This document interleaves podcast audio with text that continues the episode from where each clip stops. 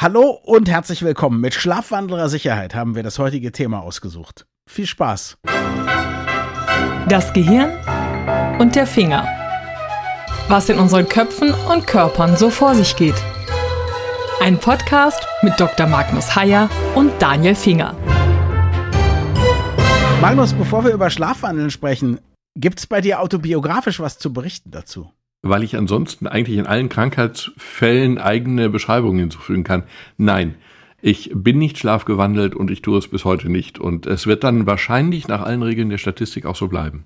Okay, das ist schon mal interessant. Bis wann muss man dann angefangen haben zu schlafwandeln, damit man statistisch gesehen ein Kandidat dafür ist? Muss man nicht, aber man tut es in der Regel in der Kindheit. Also man tut es in der Regel so mit fünf bis zehn Jahren. Mhm. Und man tut es dann sogar relativ häufig. Also es gibt so Zahlen, dass etwa 20 Prozent aller Kinder gelegentlich mal schlafgewandelt sind mhm. oder es sogar regelmäßig tun. Bei den Erwachsenen wird es dann dünner. Da ist es dann nur noch ein bis zwei Prozent oder so ähnlich. Ich habe einen meiner Söhne folgendes tun sehen oder ich habe das mit ihm erlebt. Der ist aufgewacht. Er befand sich in einer Situation, die ich dem Traum zugeschrieben habe, die für ihn aber äußerst real war. Der hat mit mir auch kommunizieren können hat aber nicht kapiert, dass er jetzt wach ist und nicht mehr im Traum ist. Und dann ist er aufgestanden und wie wild durch die Wohnung gerannt und wollte immer irgendwo hin oder raus oder so, bis ich ihn dann ins Bett zurückgebracht habe und so lange festgehalten und beruhigt habe, bis er eingeschlafen ist. Der konnte sich damals nicht erinnern am nächsten Tag, der kann sich bis heute nicht erinnern, dass das jemals passiert ist. Aber er hat kommuniziert. Ich nehme an, das ist nicht Schlafwandeln. Doch, doch, doch, doch, tatsächlich. Doch. Ah. doch, doch, doch, doch, doch. Es gibt ja immer so schöne Bilder. Das übliche Bild ist, jemand hält die Arme gestreckt vor sich genau. und wandelt langsam durch die Wohnung und hat dabei die Augen geschlossen. Genau, oder auf dem Dachfirst entlang und so. Ne? Genau, mit dem ja auf dem Dachfirst entlang mit schlafwandlerischer Sicherheit mhm. passiert ihm nichts. Natürlich. Mhm. Und alle diese Dinge sind falsch. Die geschlossenen Augen sind falsch, die ausgestreckten Arme sind falsch und schlafwandlerische Sicherheit ist ein Begriff, der ist im Kern auch falsch, weil die Leute verletzen sich. Durchaus. Es okay. passiert was. Also das heißt, erstens interessanterweise ist es so, dass Schlafwandeln nicht bedeutet, dass man nicht irgendwie die Augen aufhat und nicht kommuniziert. Also das genau, passt schon genau. mal. Sag mal, das, was ich dir erzählt habe, andere Eltern haben mir dann mal so den Begriff Nachtschrecken dafür gegeben und so, was ja ein bisschen stimmt. Also zumindest die Eltern mhm. erschrecken mhm. sich sehr. Aber ist das ein typischer Fall von Schlafwandeln oder ist das auch wieder was Eigenes? Hat dein Sohn mit dir sinnvoll geredet? Geredet? Sinnvoll geredet, Betonung Nein, auf sinnvoll? Sinnvoll hat er nicht mit mir geredet. Er hat mit mir geredet, aber er hat mir erzählt, dass da entweder irgendwo ein Krokodil ist oder dass wir schnell raus müssen oder sonst was. Es war nicht komplett wirr, aber es machte in der mhm. Situation mhm. auch keinen Sinn. Das wäre auch ungewöhnlich gewesen, dass ja. es sinnvoll wäre, weil okay. du kannst Leute im Schlafwandeln gelegentlich sogar, gelegentlich, nicht immer, aber ansprechen, mhm. beziehungsweise sie reden, aber sie reden wirres Zeug. Ja, also genau sie reden nichts Sinnvolles. Ja. Das ausdrücklich nicht. Und die typische Version ist eigentlich die, dass die Leute Kinder, aber eben auch Erwachsene, mhm. sich irgendwie im Bett aufrichten und dann vielleicht herumnesteln oder irgendetwas tun. Und das mhm. war's dann schon. Ja. Und einige von denen stehen dann aber sogar auf. Ja. Und wenige von denen verlassen das Zimmer und noch wenige verlassen dann die Wohnung und noch weniger setzen sich ins Auto und fahren los. Also es gibt alles. Also die Wohnung hat er übrigens nicht verlassen. Das liegt aber auch natürlich daran, Moment, dass er hat klein er nicht dürfen. Genau, ja, genau, hat er nicht du dürfen. hast ihn ja gehindert. Genau, aber er ist aufgestanden, er ist gerannt und er wollte auch aus dem Zimmer raus, aber er hat sich natürlich auch nicht vernünftig, das war auch interessant zu beobachten. Er rannte dann in irgendeine Richtung teilweise, bis in die Ecke des Zimmers oder so, schüttelte dann den Kopf, so als ob er quasi, nee, hier bin ich auch nicht mhm. richtig und rannte dann in die andere Richtung. Also es war schon sehr planlos, will ich nicht sagen, aber es war zumindest unergiebig. unergiebig ist das, glaube ich, immer. Mhm. Also das ist so. Aber das typische Bild, also so ganz untypisch ist es eben ausdrücklich nicht. Mhm. Spannend. Herumrennen ist, glaube ich, nicht das Übliche, ja. aber herumgehen dann schon und gucken, wo man hingeht, auch. Mhm. Und interessanterweise habe ich jetzt einen neuere, neueren Artikel gefunden, der dann eben beschreibt, dass die Leute tatsächlich während des Schlafwandels keinen Schmerz spüren. Auch dann nicht, wenn sie irgendwo vorstoßen. Auch dann nicht, wenn sie sich wirklich verletzen. Die legen sich dann wow. ohne ein Schmerzempfinden wieder hin. Aber wenn sie wach werden, dann tut's richtig weh. Krass. Umgekehrt wird ein Schuh draus, dass die Leute, die schlafwandeln, wohl überzufällig häufig chronische Schmerzen haben, Migräne oder andere chronische Kopfschmerzen oder auch andere Schmerzen. Mhm. Überzufällig häufig heißt ausdrücklich, nicht jeder Schlafwandler hat chronische Schmerzen, aber mhm. es sind mehr als unter der, jetzt wollte ich sagen, Normalbevölkerung, also Schlafwandeln ist in dem Sinne ja so ungewöhnlich nicht, insofern auch normal, aber unter den Nicht-Schlafwandlern ist es eben seltener. Ich finde das total spannend. Ich bin immer davon ausgegangen, dass das was anderes ist und ich also keine Erfahrung mit Schlafwandeln oder Schlafwandlern habe, aber jetzt habe ich ja Erfahrung, finde ich also ganz, finde ich gerade ganz großartig für diese Folge. Ich bin mir nicht hundertprozentig sicher, ja. aber ich würde es eigentlich da einordnen wollen. Also zumindest aus dieser Situation erzählt, es war mir nicht möglich, ihn zu wecken. Ich konnte ihn das, nicht wecken. Ist das typisch? Nee, das ist nicht typisch. Ah, okay. Eigentlich kannst du die Leute wecken. Dann gibt es drastische Beschreibungen, dass die Betroffenen möglicherweise aggressiv werden. Das stimmt aber in der Regel nicht. Also man mhm. kann sie wecken. Aber dann sind sie wach. Beziehungsweise, ja, das klingt jetzt ein bisschen blöd, aber man muss sich vorstellen, dass jemand, der schlafwandelt, in diesem Moment tatsächlich schläft. Mhm. Und da er schläft, wird er am nächsten Morgen auch nicht müde sein, denn er schlief ja. Nee, er hat auch, also in der Tat, das war ja das Verrückte, deswegen frugte ich dich. Also er hat erkennbar geschlafen und geträumt und schlief ja auch quasi in Anführungszeichen einfach weiter. Der einzige Trick war, ihn halt so lange in Liegestellung zu bringen, bis er dann normal einschlafen konnte und auch mhm. nichts mehr gesagt hat. Und für ihn war das eine normale Nacht. Also er hat tatsächlich niemals irgendwie das Gefühl gehabt, dass da irgendwas besonders war, ja. Wobei, eine Korrektur. Ja. Du hast gesagt, er hat normal geschlafen und geträumt. Äh, normal. Normal natürlich nicht. Also er war aber erkennbar nicht wach. Ja, er ja, konnte nicht ja, vernünftig ja, ja, kommunizieren.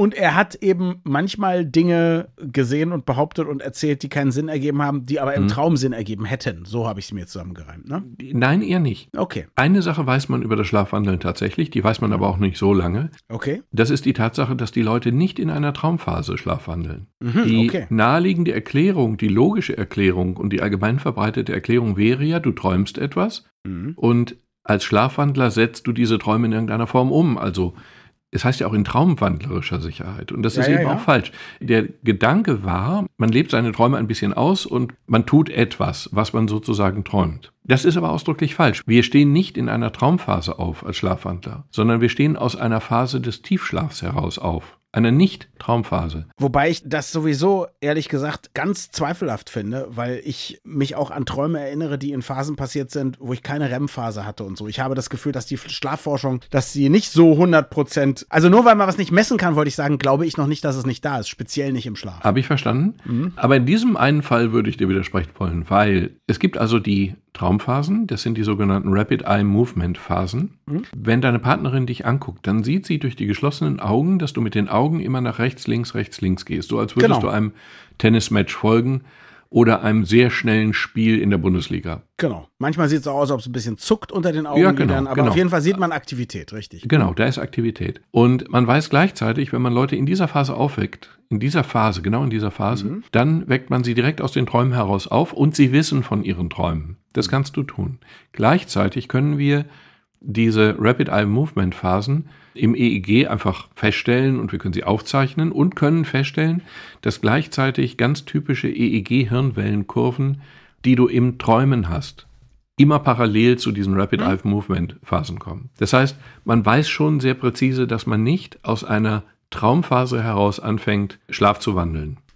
Es ist also okay. also kein Traumwandeln ja, ja, ja. und keine traumwandlerische Sicherheit, sondern es ist tatsächlich Schlafwandeln, denn schlafen tut man, mehr noch, man befindet sich im Tiefschlaf. Und in dieser Phase fängt das dann an. Sagen wir so, jetzt bei allem Vertrauen in die empirische Forschung hast du natürlich theoretisch ein Problem, nämlich den Zustand zu erklären, in dem mein Sohn sich befand. Aber das soll ja heute gar nicht unser Thema sein. Ja, du hast aber gesagt, er hätte geträumt. Weil ja, so kam er, es mir vor, genau. Weil er, ja, ja, weil er wirres Zeug geredet hat, was möglicherweise im Traum Sinn ergeben hätte. Genau. Aber es kann auch sein, dass er einfach nur so wirres Zeug geredet hatte.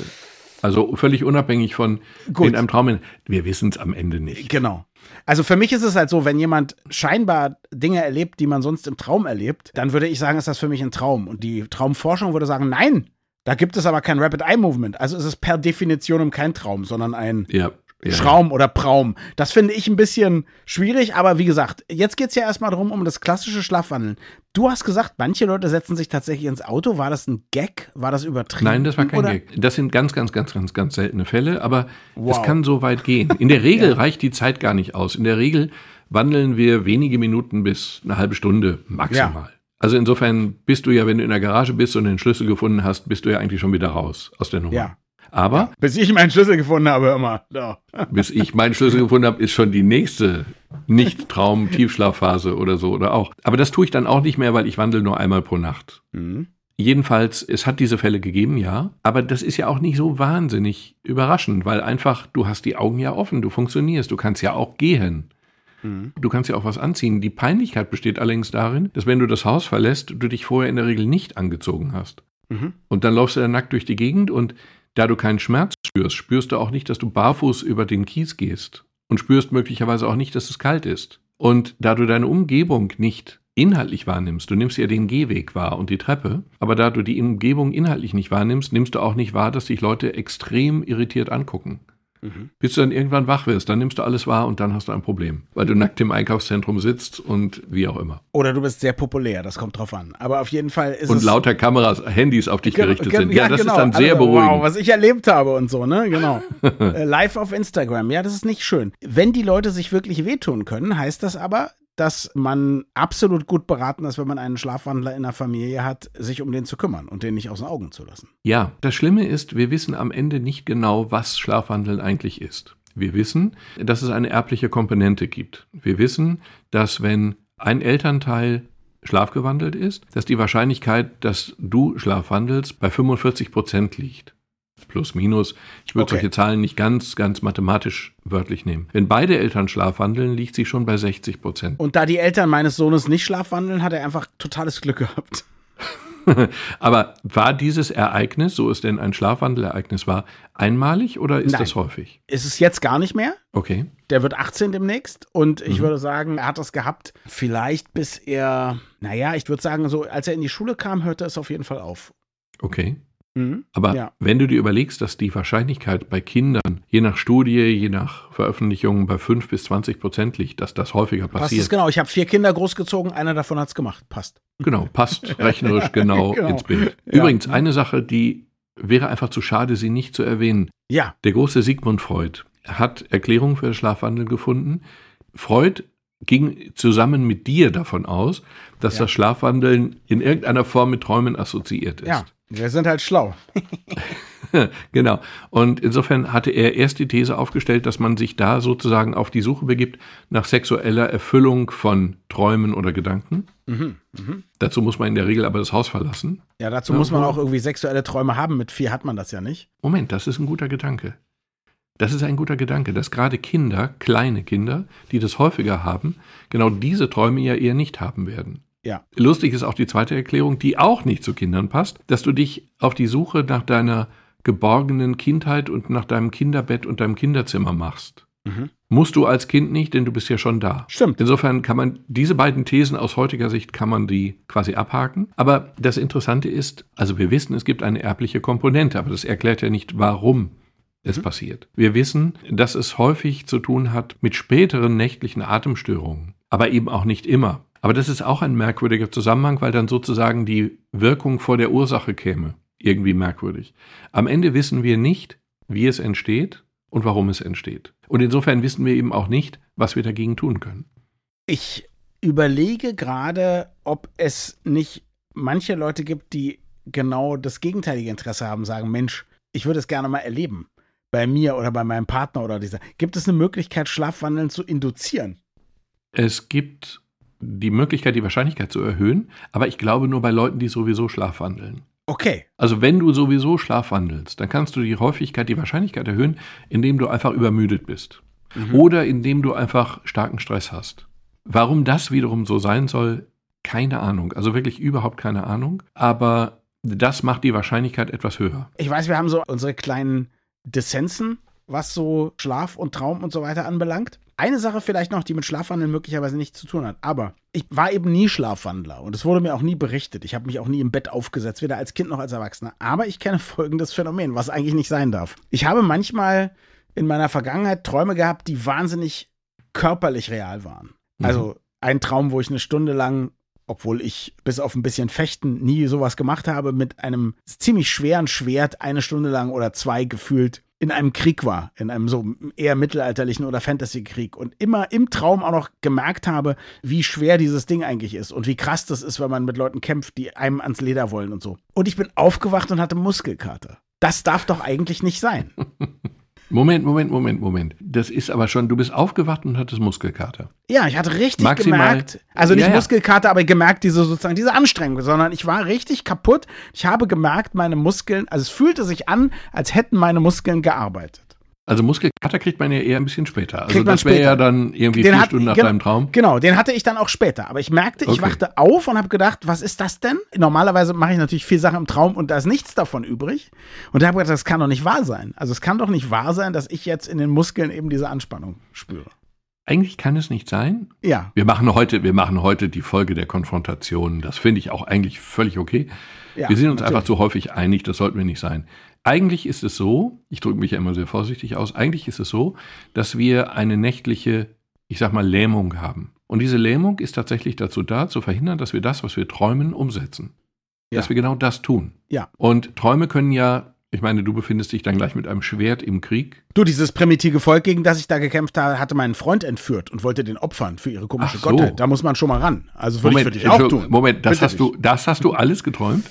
Das habe ich geträumt, ja. Es war im Inneren eines erloschenen Vulkankegels und an den Wänden waren sozusagen so aus Tauen und aus Holz waren so Plattformen und Treppen gebaut. Und man musste dann quasi über ganz viele dieser Plattformen musste man überhaupt erstmal in den Talkessel des Vulkans sozusagen.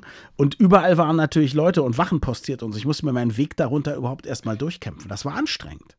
Ich darf aber trotzdem die Vermutung äußern, dass ein ähnliches Rollenspiel schon einmal in irgendeinem von dir gekauften. Nein, überhaupt nicht. Das Einzige, was ich sagen muss, ist der Vulkan, das war jetzt nicht so, so ein spitzer Bergvulkan, wie man sich das vorstellt, sondern wenn man auf mal auf der Hauptinsel war, zum Beispiel Hawaii auf Hawaii, wo meine Schwester mal gelebt hat, wenn man da Vulkane besucht, dann sind die außergewöhnlich breit und gefühlt flach. Also nicht so eine Bergerhebung, sondern so, so war es eher. Und das hatte ich in der Tat schon mal gesehen, eben beim Besuch meiner Schwester. Im zarten Alter von zehn Jahren damals. Geträumt habe ich es dann aber in meinen Zwanzigern irgendwann. Aber alles andere, nein, war, ich hatte mich natürlich viel mit so Fantasy-Geschichten und so auseinandergesetzt. Und das war das Besondere des Traums, dass ich gedacht habe, das ist ja unglaublich. Also man stellt sich das immer so leicht vor, Mhm. wenn man so eine Rüstung anhat und wenn man dann so ein Schwert in der Hand hat und wenn man auch noch kämpft, wie anstrengend das ist. Das meine ich ja mit dieser Körperlichkeit. Auch dann, wenn man jemanden mit so einem Schwert ersticht, wie sich das anfühlt. Ich will das jetzt nicht in schillernden Farben ausbreiten, aber das war teilweise ganz schön eklig und das war ganz schön anstrengend und das war an manchen Stellen auch krass das Schwert da wieder rauszubekommen, um sich gegen den nächsten wenden zu können und so. Das war der Inhalt, im Prinzip der Inhalt meines Traums. Zwei Aussagen. Das eine ist, wie gesagt, wir haben eigentlich diese funktionale Lähmung, um genau das, was du geträumt hast, mit dem Schwert, nicht in der Wirklichkeit umzusetzen. Interessant ist natürlich, dass wir diese Lähmung, die also zwischen Traum und Handlung steht, dass wir diese Lähmung ja eigentlich immer im Schlaf haben. Also wir liegen im Schlaf mehr oder weniger gelähmt und das Mhm. Einzige, was wir hinkriegen, ist, uns auf die andere Seite zu drehen und weiter Mhm. zu schlafen. Das ist ja offensichtlich in irgendeiner Form entkoppelt bei den Leuten, die schlafwandeln. Genau. Man stellt sich auch vor, dass das möglicherweise ein unreifes oder in Teilen nicht korrekt entwickeltes Gehirn ist, aber das sind so Hilfserklärungen, die eigentlich ja nichts wirklich aussagen. Vielleicht ist ja auch ein besser entwickeltes Gehirn. Oder, naja, aber in diesem Fall ja nicht, un, nicht unproblematisch. Das stimmt. Aus dem, was du beschreibst, ergibt sich aber zwanglos eine andere Sache. Ich hatte gesagt, es gibt keine ursächliche Behandlung, was Ja. übrigens viele Mediziner und Nichtmediziner nicht daran hindert, zu behandeln. Also viele, nein, nein, aber das ist ein Problem. Also Glaube ich. Klingt ja auch so. Schlafwandeln, wir wissen nicht genau, woher es kommt und wir können insofern die Ursache nicht behandeln. Wir können die Ursache nicht bessern durch psychologische Dinge, was aber viele Therapeuten nicht daran hindert, Psychoanalysen zu machen. Na gut, an einem muss ich dir jetzt sozusagen widersprechen, aber nur mit Ja. etwas, was du selber gesagt hast. Du hast ja gesagt, die Chance, dass man es tut, erhöht sich, wenn man stark unter Stress leidet. Und gegen Stress kann man natürlich auch therapeutisch was tun. Moment, da hast du recht. Und das war mir auch aufgefallen beim Lesen, dass das eigentlich ein Gegensatz ist. Den kann ich auch nicht auflösen. Ich habe aber sehr ausdrücklich in einfach Lehrbüchern und zuverlässigen Quellen gefunden, dass es eben keine psychische Behandlung gibt im Sinne von Psychoanalyse oder Hypnose oder irgendwie sowas. Nichts, Genau. was ursächlich helfen würde. Ja. Sondern man kann vielleicht die Chance ein bisschen. Ja, das ist möglich. so, ne? Ja, Genau. genau. Hm, ja. Und das Zweite ist, es gibt auch keine medikamentöse Behandlung, was aber viele Mediziner nicht daran hindert, eben zum Beispiel trizyklische Antidepressiva oder Benzos oder Melatonin, die das Schlafhormon zu verschreiben. Hm. Das bringt aber alles nichts und das ist eigentlich auch nicht schlimm, weil wir ja auch in dieser Phase weiter schlafen und weil wir insofern am nächsten Morgen auch einfach nicht müde sind. Es ist nicht so, dass die Leute darunter leiden. Jetzt gibt es aber eine Einschränkung. Du kamst mit dem Schwertkampf, den du ja in irgendeiner Form ausgeführt haben musst, sonst hättest du am nächsten Morgen ja nicht diese schweren Muskeln gehabt. Mhm. Es wird ausdrücklich empfohlen, die Sicherheit im Schlafzimmer zu erhöhen. Und ich nehme an, das waren amerikanische Autoren. Es wird empfohlen, Waffen und Messer aus dem Schlafzimmer herauszutun. Ich habe meine Waffen, Messer, Gewehre und all das, was ich da habe, habe ich auch nicht im Schlafzimmer. Nee, das haben wir natürlich wie jeder gute Deutsche im Arbeitszimmer. Ja, natürlich, aber nicht im Schlafzimmer. Und das Arbeitszimmer ist natürlich abgeschlossen. Also das fand ich sehr lustig, ist aber natürlich sinnvoll. Ich meine, wenn jemand aufsteht und wenn er sehen kann und wenn jemand in ganz seltenen Fällen ja sogar den Autoschlüssel und anschließend das Auto und das Gaspedal findet, ist die Wahrscheinlichkeit, dass jemand einen Revolver findet, ja nicht so klein.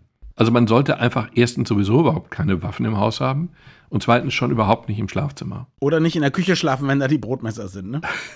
Dann gibt es zum Beispiel die Empfehlung, wenn jemand häufig schlafwandelt, das Schlafzimmer ins Erdgeschoss zu verlegen. Dann kann er schon mal keine Treppe runterfallen. Ist logisch. Und es gibt den Trick, Trick ist gut, wenn du mit jemandem zusammenlebst oder auch wenn du alleine lebst, dass du zum Beispiel die Schlafzimmertür mit einer Art Alarm sicherst. Nicht um sie zu verschließen, das wäre ja viel zu riskant. Wenn es brennt, musst du raus können.